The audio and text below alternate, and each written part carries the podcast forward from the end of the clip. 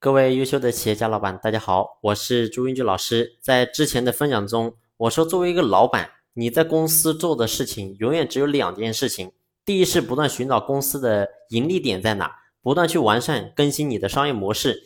因为只有企业赚钱，企业才能存活，员工才能好管理。那第二个呢，就是要做好用人之道。说白了，就是把合适的人放在合适的位置上。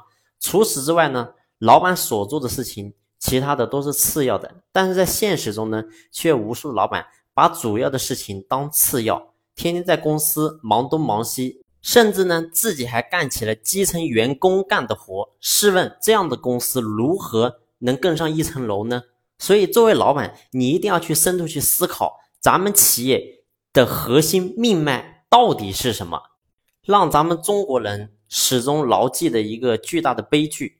就是日本人在南京的南京大屠杀，南京大屠杀死了多少人呢？三十万。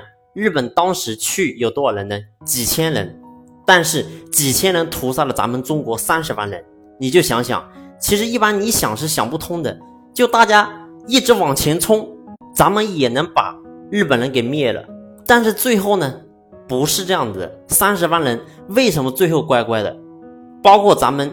最简单的就是云南也出过一个这样的恐怖分子事件，然后呢，就是当时只有几十个人，还有呢几个女的，砍伤了两百多人，砍伤了那个广场几千人，都吓得魂飞鸟散。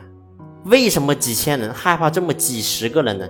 很简单，因为这几十个人在一起是一个组织，而外围呢只是一群人而已，没有任何的力量。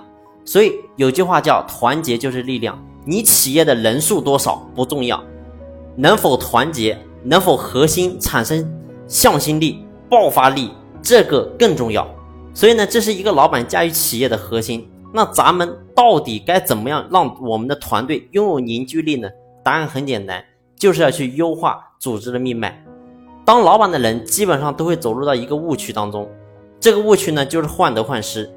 怕员工出问题，怕客户出问题，怕产品出问题，一念天堂，一念地狱。你怎么衡量？衡量感觉好就是真的好，反过来说感觉不好，代表一定有问题。你比如说佛，什么叫佛？我翻译过来就叫觉知者，先知先觉，正知正觉，也就你要感知到。比如说为什么忧虑？为什么焦虑？为什么患得患失？当老板，谁都想高枕无忧，可为什么忧虑？为什么焦虑？你的核心，你越想控制员工，你的焦虑性就越大；你越是想得到什么，你的焦虑性就越大。所以呢，你要回到这个核心。为什么讲苦海无边，回头是岸？一个女人天天担心老公出轨，担心老公有问题，她对这种焦虑和担心，代表谁出了问题？是自己，对。没错，但是呢，很多女人越是有这种心理，她越向外求，所以必须要记住一句话，叫内求卓越，外求毁灭。她想干什么？改变老公，让老公承诺。其实承诺是没有用的。你爱我吗？你爱我多少年？是不是这一辈子？其实这都叫外求。你要了解，而这种外求呢，外求未必把这个男人逼疯。男人承诺了你。你会要求更多，就代表你已经进入恶轨道了，也就怎么证明你都不相信？你要了解，不相信并不来自于这个男人，而是来自于你。如果你能够保持魔鬼的身材，能够包容男人的缺点，所以我说，女人你能听明白？我说老板你也必须要能听明白。也就是说，你越担心员工离职的事，你越担心害怕。你担心的事情早晚都会发生，你为什么担心？所以你要觉察到你自己，你之所以会担心，是因为你不够强了。所以你比如说我在公司，我没有丝毫的担心，为什么？因为我是摇钱树，谁都想过来跟我一起奋斗。为什么？因为你够强大。所以无数女人毁了一个家庭，无数老板毁了一个企业。所以，当你有这种担心和焦虑的时候，你一定要意识到，是因为你不够强。所以，记住，老板成长就是企业优化组织的核心，也是唯一的命脉。高手一定要把自己变成真上元，谁遇到你都能够给他加分。干事的人遇到你发财，生活中遇到你高兴快乐，没事交个朋友，跟你在一块就感觉美。啊，陌生人坐在一起喝个茶聊聊天，他觉得跟着你一起聊天都很舒服。所以呢，这就是命脉。所以咱们企业的命脉到底是什么？为什么扩张？为什么发展？其实都源自于老板你自己。就像身体一样，人身体所有的细胞每一分每一秒都在新陈代谢。二十八天，人从头到尾全部的细胞都要换成新的。但是呢，对不起，细胞是离不开命脉的。你不是说人死了，当下死了，但是他的细胞还活着，因为人死了可以移植器官。眼角膜可以移植给别人，甚至有人心脏都可以给别人，但是细胞并没有死。但是呢，如果说你离开这些，对不起，人死了，细胞也活不长，几个小时过后就全死了。什么概念？命脉没了。而谁是命脉呢？老板就是，也就是细胞必须依附在你的身上，你才能激活。所谓的优化命脉，就是优化老板你自己。什么都靠不住，只有自己靠得住。这跟家庭一样，谁都靠不住，你靠得住。一个女人自信心来自于哪里呢？很多人，哎，我自信来自于外界，其实不是，是来自于你。当你够强的时候，你为什么很担心？因为你堕落。